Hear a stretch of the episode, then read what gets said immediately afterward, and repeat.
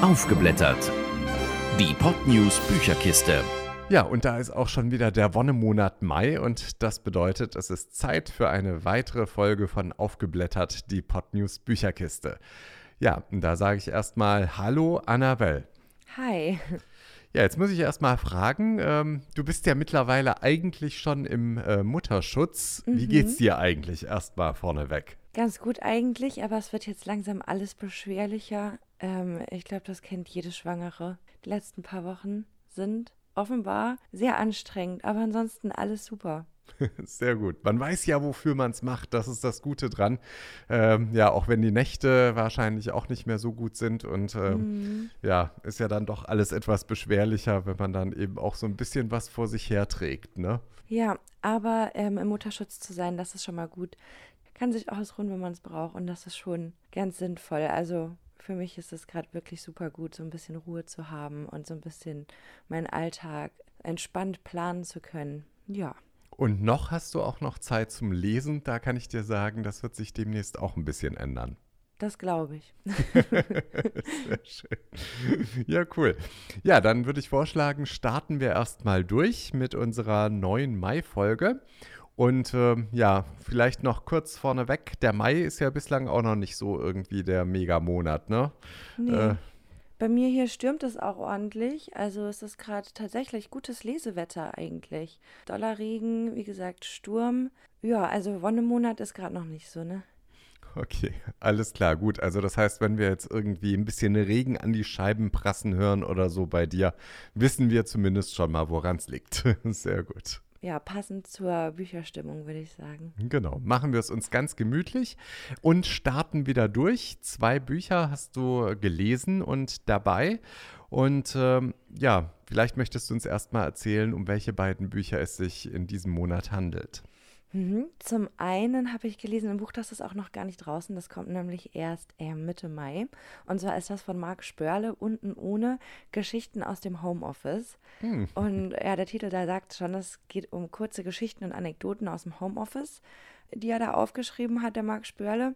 Und ich glaube, der ein oder andere, der erkennt sich oder bestimmte Situationen da ganz sicher wieder. Ich meine, Homeoffice ist ja seit Corona, also jetzt schon seit über einem Jahr für viele ein Thema ein sehr amüsantes Buch.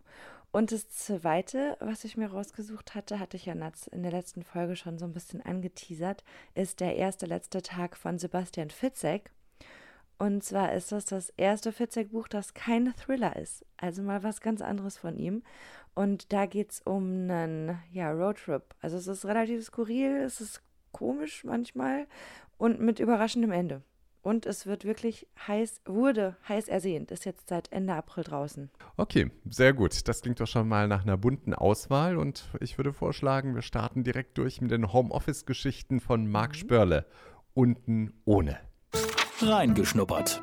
Okay, der Buchtitel lässt vermuten, dass äh, Marc Spörle immer ohne Hose im Homeoffice sitzt. Kann man das so sagen? Also wie er persönlich im Homeoffice arbeitet, das weiß ich nicht. Aber es gibt eine Story tatsächlich ähm, im Buch, da geht es genau darum.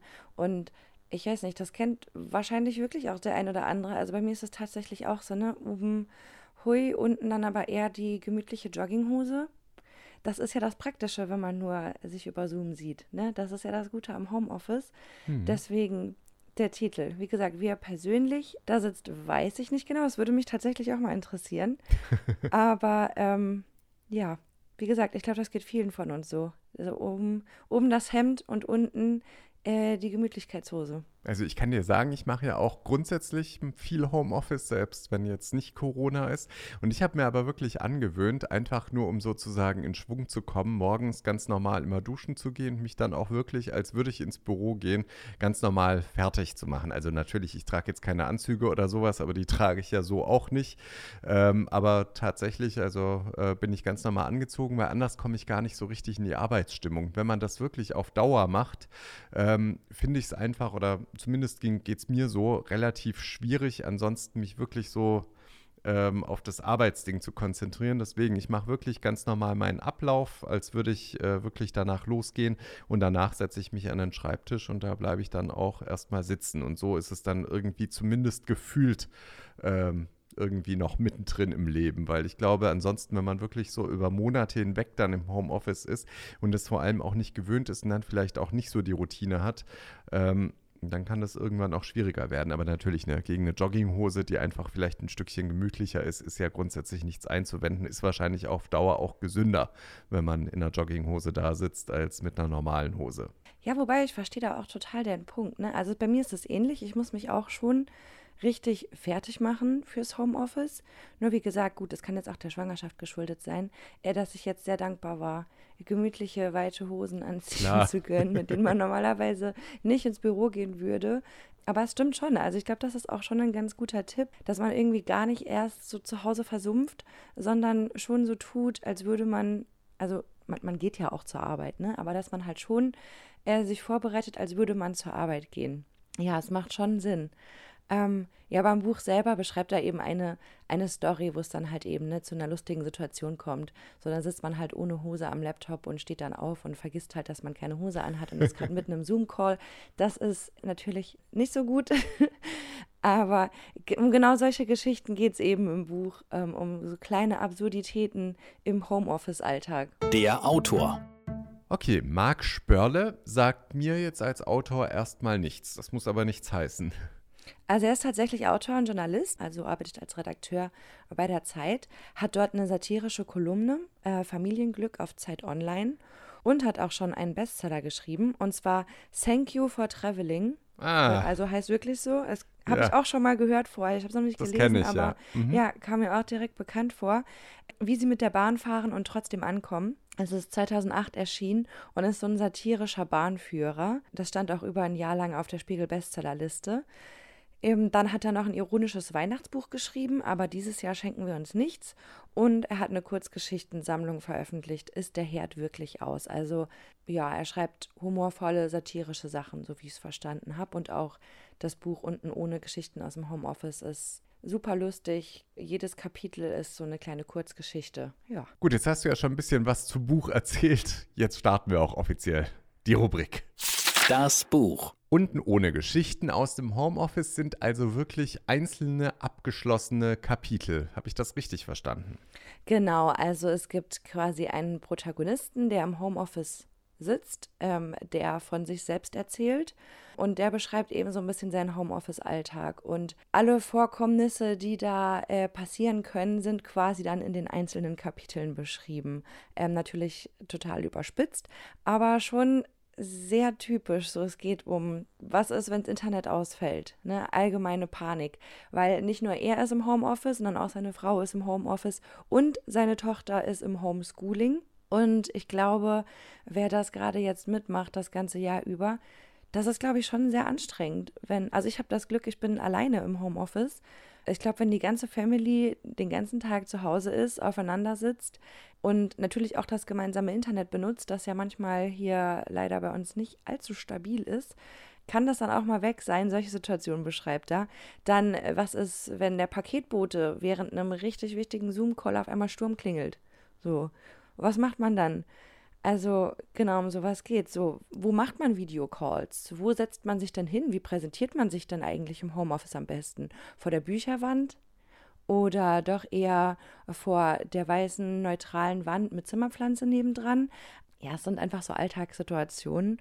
Und wie gesagt, ich glaube, jeder, der im Homeoffice arbeitet, gerade auch mit ähm, Kind und Kegel und auch Haustier, es geht auch um das Thema Haustier im Homeoffice. Was macht das mit unseren Haustieren, wenn wir den ganzen Tag zu Hause sind? Haben die da überhaupt eigentlich Bock drauf oder wollen die eigentlich auch mal ihre Ruhe haben? Ja, ich glaube, jeder erkennt sich da irgendwie wieder oder die eine oder andere Situation. Also es ist wirklich ein lustiges Buch. Ja gut, wie du ja schon sagst, die meisten von uns kennen ja jetzt tatsächlich schon so ein bisschen die Probleme. Äh, es gibt ja auch ein paar ganz lustige Geschichten, die man so international mitbekommen hat. Wo zum Beispiel auch einmal in einer großen Videoschalte ein Kind reingelaufen ist oder eine andere Geschichte, ähm, ein Politiker in Argentinien, äh, die, der im Prinzip auch im Homeoffice saß und dachte, er kann äh, währenddessen mit äh, seiner Freundin irgendwelche Sachen erledigen, die man jetzt nicht unbedingt sonst vor der Kamera so tun sollte und hat aber nicht gewusst, dass da die Kamera an ist. Also von daher, da sind ja schon viele lustige Sachen passiert. Ich habe manchmal auch so das Gefühl, dass gerade ältere Menschen Menschen manchmal gar nicht so verstehen, dass man die auch die ganze Zeit sieht, wenn sie an einer Webkonferenz teilnehmen. Da gibt es auch die lustigsten Geschichten von Nasebohren über dies, über jenes. Ähm, ja, aber es ist halt doch für viele dann eine ungewohnte Situation, diese Videokonferenzen, weil man sich dann doch immer wieder selbst ertappt, dass man sich irgendwie unbeobachtet fühlt, habe ich zumindest das Gefühl manchmal. Ja, das beschreibt er im Buch auch, dass man halt einfach, glaube ich, auch schnell vergisst, ähm, wenn man im Videocall sitzt, okay, ich bin jetzt gerade nicht alleine in meiner Wohnung oder an meinem Küchentisch, sondern da gucken mir gerade, keine Ahnung, 30 andere Leute zu. Ich finde auch, ich finde es gut, dass es diese Tools gibt natürlich, sonst wäre Homeoffice in dem Maße ja auch überhaupt gar nicht möglich. Aber ich musste mich auch lange dran gewöhnen, an diese Zoom-Calls mit mehreren fremden Leuten auf einmal. Gerade solche Videokonferenzen in der Uni hatte ich das ja auch ab und zu. Ja, also ich finde, es ist wirklich schwierig teilweise. Was er auch ähm, in einer Geschichte unterbringt, sind Filter. Man kann ja auch Filter ähm, über seine Videos legen. Was passiert, wenn ich im Videocall bin und auf einmal erscheint so ein Katzenfilter auf meinem Gesicht und ich kriege den nicht mehr weg? Da gab es auch mal eine lustige Geschichte. Ich weiß gar nicht, wo das genau war, aber da, keine Ahnung, hatte irgendein Politiker eine Videokonferenz gegeben und hatte die ganze Zeit einen Katzenfilter auf dem Schön. Gesicht. Super. Ja. Also er beschreibt auch auf jeden Fall die Vorzüge im Homeoffice. Also ne, kein nerviger Stau, man kann Familie und Beruf super vereinbaren. Aber es gibt halt eben auch Nachteile und diese Nachteile, die beschreibt er sehr humorvoll. Eben, dass es ne, keine Trennung zwischen Alltag, Privatleben und Arbeit gibt. Wie gesagt, was ist, wenn die ganze Familie zu Hause im Homeoffice sitzt? So, man sitzt sich ja wirklich auf der Pelle. So, es gibt Streitigkeiten um den besten Platz, an dem man jetzt da sitzen kann für die Videokonferenz. Und besonders in kleinen Wohnungen ist das halt natürlich ein Problem. Dann hast du vielleicht laute, nervige Nachbarn. Ja. Und vor allem Homeoffice wird ja auch immer noch viel belächelt. Das beschreibt er auch in einigen kleinen Anekdoten, dass die Nachbarn oder ja, die Paketboten so, ach so, ja, sie sind ja zu Hause, sie arbeiten ja gar nicht. Ja, ist auch immer schön. Ich kann dir auch da was erzählen, weil ja mittlerweile, wenn wir irgendwie Handwerker brauchen oder so, da hat man ja normalerweise auch immer so immer die gleichen zwei, drei. Und das Lustige ist, es ist mir nicht mehr möglich, mit denen einen fixen Termin auszumachen, weil die sagen ja auch immer, also ich muss immer sagen, wann ich nicht da bin praktisch, aber ansonsten sagen die mir immer, naja gut, wenn sie ja die Woche da sind, wir gucken dann einfach und melden uns dann. Gut, das hat zwar den Vorteil, dass man dann manchmal trotzdem noch innerhalb von zwei Tagen, dass dann wirklich jemand vorbeikommt, aber eine feste Uhrzeit bekomme ich da einfach nicht mehr. Ja, ist trotzdem krass, weil du hast ja auch Termine, ne? Du sitzt Richtig. zwar im Homeoffice, aber trotzdem ist es ja nicht so, als ob du dir da deinen Tag frei gestalten kannst, wie es dir passt. Ja, das beschreibt er eben auch, dass Leute, die das nicht kennen, das Homeoffice, das ist halt automatisch auch nicht so wirklich als Arbeit und ja gut, du sitzt halt zu Hause ein bisschen an deinem Laptop und machst da irgendwas. ähm, Kenne ich tatsächlich auch. Aber also man arbeitet trotzdem, man hat Termine, man hat wie gesagt Konferenzen. Ja, der Also- Arbeitsalltag ändert sich nicht mal unbedingt groß. Es ist halt, sage ich mal, einfach nur eine andere Art und Weise, ähm, wie man das dann eben macht. Und klar, man kann zwischendurch schon mal, ich sag mal, die Wäsche anschmeißen, aber grundsätzlich, äh, man hat trotzdem ja dadurch nicht mehr Zeit. Und der Nachteil beim Homeoffice, was viele auch immer unterschätzen, wenn dann nämlich abends noch irgendwas zu tun wäre oder so, man setzt sich dann manchmal trotzdem noch mal kurz um 21 Uhr an den Rechner und beantwortet einfach nur kurz eine Mail, damit es einfach erledigt ist. Was man vielleicht anders, äh, wenn man jeden Tag seinen 8 bis äh, 17 Uhr Tag hat, praktisch nicht unbedingt macht. Ja, da gibt es ja, glaube ich, sogar auch Studien zu, ne? dass man im Homeoffice ähm, eigentlich mehr arbeitet, weil man eben dann nach Feierabend auch schnell sagt, ach komm, die Stunde mache ich jetzt noch. So, ist jetzt auch egal. Und was ein Problem im Homeoffice ist, ist auch zum Beispiel, das ist mir erst aufgefallen durch das Buch und es stimmt tatsächlich, finde ich, im Vergleich zum Büroalltag, man kann die Mittagspause gar nicht mehr so entspannt genießen, weil man damit beschäftigt ist, zu kochen. Normalerweise ne, gehst du in der Mittagspause irgendwie, keine Ahnung, zur Dönerbude um die Ecke oder in die Kantine um die Ecke. Und im Homeoffice musst du dir ja selber was zu essen machen. Und dafür geht ja schon super viel Mittagspause drauf. Das heißt, man macht sich was zu essen, isst das und dann ist halt auch schon wieder gut. Und im Büroalltag holt man sich was, das dauert, keine Ahnung, zehn Minuten, man bestellt vorher, isst dann gemütlich mit den Kollegen und kann dann noch ein bisschen entspannen. Und das beschreibt er auch. Und das ist mir, wie gesagt, erst durch das Buch aufgefallen, wo ich dachte, ja, stimmt eigentlich. Die, die Ernährung ist im Homeoffice tatsächlich schwieriger. Man muss sich jeden Tag überlegen, was koche ich heute? Und das hat man im Büroalltag ja nicht. Ne? Da fragt man die Kollegen, na, worauf habt ihr heute Bock? Und ähm, holt sich dann irgendwie was zusammen. Das finde ich auch ein guter Punkt. Ja, der soziale Faktor fällt zwar weg, Ja. aber um vielleicht noch Sowieso. einen Vorteil dadurch dann trotz allem zu nennen, vielleicht ernährt sich dadurch der ein oder andere etwas gesünder. Das ist vielleicht so das. Aber wobei auf der anderen Seite, man hat immer den Kühlschrank in der Nähe. Ich glaube, es wandern auch deutlich mehr Süßigkeiten in einen rein im Homeoffice als anders. Glaube ich auch. Einfach mehr, mehr Snacks so zwischendurch. Gerade wenn man am Kühlschrank vorbeigeht. Ach ja, ich könnte ja. Zusammengefasst. Okay, also kurz und knapp, viele verschiedene schöne Geschichten, Homeoffice-Anekdoten, alles in allem, ja? Genau, also es ist wirklich lustig geschrieben. Natürlich sind die Geschichten überspitzt dargestellt, ne? Klar, es ist halt ja auch ein satirisches Buch, wie man es eben von ihm gewohnt ist. Und was ich schön finde, ist, dass man sich wirklich in einigen Situationen wiedererkennt oder auch bestimmte Situationen einfach ähm, denkt, ah ja, stimmt, das hatte ich vor ein paar Wochen auch. Und ich glaube, das ist ein gutes Buch, besonders für alle, die so langsam verzweifeln im Homeoffice mit Kind und Kegel und vielleicht sogar noch Haustier, weil es einfach die Arbeit im Homeoffice mit so einem Augenzwinkern beschreibt. Also ich kann mir gut vorstellen, dass man das Buch neben sich auf den Schreibtisch legen kann. Und wenn man dann im Homeoffice manchmal so Verzweiflungsmomente erlebt und denkt, oh Gott, ich hasse Homeoffice, einfach das Buch schnappen, ein Kapitel lesen und dann ist irgendwie alles nur noch halb so schlimm. Ja, dann stellt sich eigentlich nur noch die Frage, wie viele Lesezeichen gibst du dem Buch? Denn zehn Lesezeichen sind ja immer absolut großartig. Null Lesezeichen wären jetzt nicht ganz so schön. Wie viele Lesezeichen bekommt denn unten ohne Geschichten aus dem Homeoffice? Äh, das Buch kriegt acht von zehn Punkten. Na, das ist doch ordentlich. Ja, es hat sich auch wirklich leicht gelesen und ich glaube, das ist ein wirklich gutes Geschenk. Also ich habe auch schon so ein paar Leute im Hinterkopf, bei denen ich denke, ähm, bei denen ich weiß, dass da manchmal echt so bestimmte Situationen im Homeoffice aufkommen, jetzt gerade während Corona, wenn die Schulen dicht sind und die Kitas dicht sind, dass das Buch vielleicht helfen könnte. Ähm, einfach durch dieses Augenzwinkern, mit dem es geschrieben wurde. Genau, den eigenen Alltag vielleicht nicht mehr ganz so ernst zu sehen. Genau. Sehr gut. Dann starten wir direkt äh, weiter durch und haben jetzt Sebastian Fitzek, der erste, letzte Tag. Reingeschnuppert. Ja, du sagtest ja vorhin schon, Sebastian Fitzek ist ja, sage ich mal, schon eher der Thriller-Fachmann. Dieses Mal kein Thriller. Dieses Mal kein Thriller, nee. Und zwar, er beschreibt ja ganz am Schluss, äh, beschreibt er auch, wie es zu dem Buch kam. Er hat ja wirklich bisher nur Thriller geschrieben oder Kinderbücher, er hat auch Kinderbücher geschrieben. Aber er sollte ähm, eine Kurzgeschichte für das Jubiläum des Drömer Verlags schreiben. Bei Drömer erscheinen ja immer seine Bücher.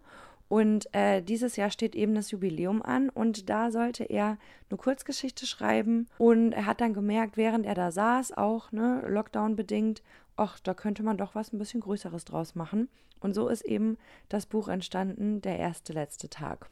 Mhm. Und um was geht's da oder was hat das mit dem Jubiläum von Drömer zu tun? Mit dem Jubiläum selbst gar nichts. Er wurde einfach gefragt, ja du, hast du nicht Bock, irgendwie eine kurze, leichte Kurzgeschichte zu schreiben? Kein Thriller dieses Mal. Er hat gesagt, ja klar, mache ich. Und wie gesagt, da wurde mehr draus. Und das ist jetzt eben das Buch. Ich lese mal ganz kurz die Beschreibung vor auf dem Buch, ist ganz kurz.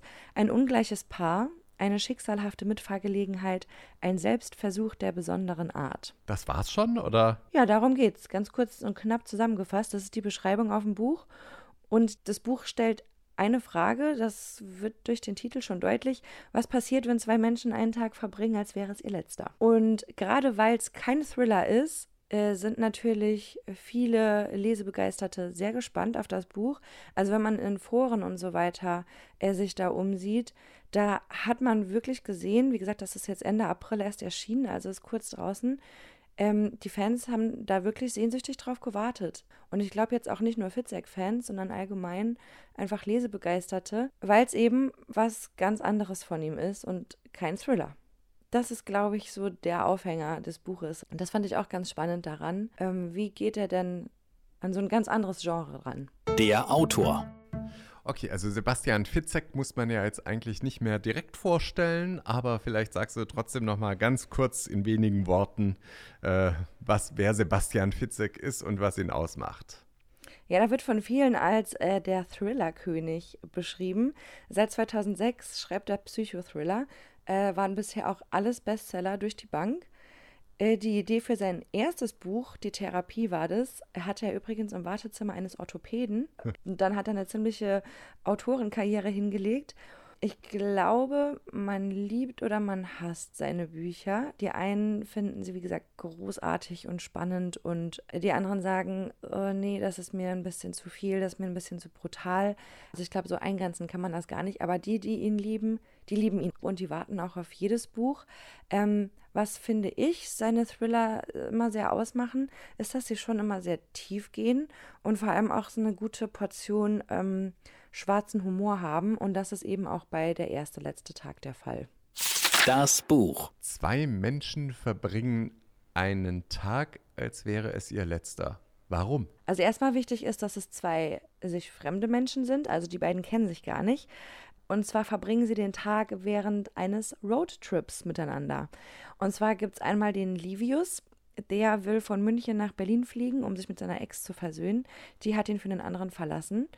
Der Flug wird aber gecancelt und den aller, allerletzten Mietwagen, den muss er sich teilen und zwar mit Lea. Die ist so Anfang Mitte 20 und ist das komplette Gegenteil von Livius. Livius ist Lehrer, ich glaube, der ist im Buch so Mitte, Ende 30 und ja, Lea ist selbstbestimmt, gesellschaftskritisch und eben sehr, sehr unkonventionell. Und die beiden fahren gemeinsam Richtung Norden. Die Abmachung ist, dass Livius Lea in Hamburg absetzt und dann nach Berlin weiterfährt. Ja, und die beiden sind sich zu Beginn ganz und gar nicht grün, weil sie einfach charakterlich null zusammenpassen, aber sie beschließen, okay, lass uns das Beste draus machen, lass uns diesen Trip hier in diesem Leihwagen so verbringen, als wäre es unser letzter Tag. Ist natürlich Leas Idee. Livius ist von der Idee anfangs nicht ganz so begeistert. Äh, sie machen es aber trotzdem. Und eben durch diesen ja, durch diesen Pakt, durch das, was sie sich da vorgenommen haben, kommt es eben zu einigen äh, sehr skurrilen Situationen, die Livius sehr mitnehmen und ihn fast zur Weißglut bringen und ihn wirklich an allem zweifeln lassen, was ihm heilig ist. Ja, und im Laufe des Buches gibt es dann eine sehr überraschende Wendung und ja, das Leben von Livius wird ziemlich auf den Kopf gestellt und seine Einstellung nach dem Trip wird nicht mehr dieselbe sein wie vorher. Das okay, das klingt ja schon mal relativ, äh, ja, durchaus existenziell dann auch. Ja, auf jeden Fall. Also es ist ein, man kommt schon ins Grübeln durch das Buch, muss ich sagen. Und wie gesagt, was das Buch vor allem ausmacht, ist eben dieser schwarze Humor, diese völlig abstrusen Situationen, bei denen man manchmal denkt, okay, aber. Kann ähm, man da ähm, vielleicht eine Situation beschreiben, ohne jetzt irgendwie zu viel vorwegzunehmen? Ja, also sie machen zum Beispiel Stopp in einem Altenheim, um dort den Bewohnern mit Demenz vorzugaukeln, sie wären Verwandte. Mhm. Okay. Und kommen mit denen ins Gespräch und sagen, ja, übrigens, ich verzeihe dir mit allem, was du gemacht hast. Es geht nicht ganz so glatt am Schluss. Also es ist eine gute Idee, aber es äh, funktioniert nicht so, wie sich die beiden das vorstellen. Das kann ich auch sagen. Aber so war es halt. Jetzt muss ähm, ich aber ähm. noch eine Frage fragen. Also grundsätzlich, die fahren aber eben von München nach Hamburg oder eben respektive nach Berlin dann am Ende. Mhm eigentlich kann man das ja, sage ich mal, innerhalb von fünf, sechs Stunden schaffen, wenn man Gas gibt und, sage ich mal, direkt fährt. Aber die machen mhm. das richtig zu einer Reise fürs Leben, ja? Ähm, ja, sie haben schon so ein bisschen Zeitdruck, deswegen müssen sie sich eigentlich schon beeilen, aber eben wegen ihrem Pakt heißt es halt manchmal, komm, lass mal da noch rausfahren und lass mal hier kurz Rast machen. Ja, also es ist schwer zu erklären, ohne zu viel vorwegzunehmen. Okay, klingt auf alle Fälle durchaus interessant. Zusammengefasst. Also für mich klingt das Ganze irgendwie wie ein Drehbuch eines Films. Kann, könnte man das gut verfilmen? Ja, das könnte man recht gut verfilmen. Gerade weil es auch manchmal so sehr over the top ist, fand ich. Ähm, also an einigen Stellen dachte ich so, ja, hm, okay, das ist jetzt schon ein bisschen übertrieben. Aber am am Schluss geht es dann tatsächlich ähm, ganz gut zusammen. Also am Schluss ergibt es dann doch irgendwie alles Sinn. Und es ist wirklich ganz anders als die üblichen Fitzek-Bücher. Das ist natürlich auch ganz spannend, vor allem für die Fans, auch von der Länge her. Normalerweise sind das ja immer richtig dicke Wälzer. Das ist ein bisschen kürzer und ich finde, es ist ein wirklich schönes Sommerbuch. Es ist zwischendurch recht ernst, aber es ist wirklich immer mit so einem Augenzwinkern und sehr humorvoll geschrieben. Vor allem, wie gesagt, schwarzer Humor, skurrile Situationen, absurde Situationen, gute Denkansätze und auch Gedankenexperimente, finde ich. Weil, wie gesagt, Lea ist ein sehr ja, gesellschaftskritischer und unkonventioneller Charakter. Und dadurch schafft es Fitzek wirklich, wie gesagt, auch so ein paar gesellschaftskritische Gedankenexperimente innerhalb der Story durchscheinen zu lassen. Das fand ich ganz cool. Also ich fand es okay, das Buch. Es hat mich jetzt nicht vom Hocker gehauen, muss ich sagen. Aber es hat mich schon beschäftigt. Es hat so ein bisschen nachgehallt. Und ich habe auch in Foren gelesen, und die meisten sind hellauf begeistert. Damit kommen wir dann auch direkt zu deiner Bewertung. Äh, null Lesezeichen nicht ganz so gut, zehn Lesezeichen wäre absolut super. Klingt jetzt nicht so, als würdest du jetzt direkt zehn Lesezeichen vergeben. Nee, ähm, ich gebe sieben von zehn Lesezeichen. Ja. Wie gesagt, es hat mich jetzt nicht vom Hocker gehauen, aber es ist gut geschrieben. Also man kommt gut durch. Und wie gesagt, am Schluss ergibt es alles Sinn. Ich finde gerade der Schluss, der ist wirklich wahnsinnig gut gemacht. Und ich glaube, auch für Thriller-Fitzek-Fans lohnt sich das auf jeden Fall. Und sollte sich Sebastian Fitzek künftig wieder nur mit Thrillern befassen, deiner Meinung nach, oder kann er ruhig noch mehrere solche Bücher rausbringen? Nee, kann auf jeden Fall ruhig noch mehr solche Bücher rausbringen. Sehr gut. Ja, wunderbar. Das war's dann auch schon wieder für heute. Und äh, jetzt ist es so, wir machen jetzt erstmal eine Pause. Wir hatten ja vorhin schon mal erwähnt, äh, du bist äh, schwanger und es dauert jetzt auch nicht mehr lange, bis es mhm. soweit ist. Also mhm. von daher, die letzten äh, Wochen, Tage fast schon stehen an. Ähm, ja, dementsprechend und danach wirst du auch erstmal ein bisschen zu Hause bleiben, was ja auch absolut äh, Sinn macht und äh, dementsprechend ist es dann wahrscheinlich auch sehr, sehr schwierig mit dem Lesen. Deswegen haben wir uns jetzt mal so ganz grob vorgenommen, dass wir Richtung November wieder weitermachen. Das heißt, wir haben jetzt erstmal eine ausführliche Sommerpause. Genau. Und ab November geht es dann weiter. Und ja, dann sollte das sich ja auch ein bisschen eingegroovt haben und dann klappt das auch wieder mit dem Lesen zwischendurch, hoffe ich. Ja, wir werden ja auch so noch voneinander hören, aber ich wünsche dir jetzt auf alle Fälle auf diesem Wege schon mal das aller, allerbeste. Dankeschön. Und äh, ja, ich äh, drückt, wie gesagt, ganz fest auch die Daumen, dass sich danach dann auch alles äh, schnell eingroovt. Und äh, ja, großartig. Wie gesagt, bald äh, bist du Mutter. Sehr schön. Ja. Sehr gut. Dann, wie gesagt, äh, wir hören uns und äh, ja, dann dir jetzt erstmal alles, alles Gute für die nächsten Wochen und Monate und äh, auf diesem offiziellen Wege. Und wir hören uns dann, wie gesagt, wieder Richtung November. Bis genau, dahin. also sage ich mal bis bald. tschüss. Ja, tschüss. Aufgeblättert. Die Podnews Bücherkiste. Jeden ersten Mittwoch im Monat neu. Alle Folgen und weitere Podcasts auf podnews.de und allen wichtigen Podcast-Portalen. Mehr fürs Ohr.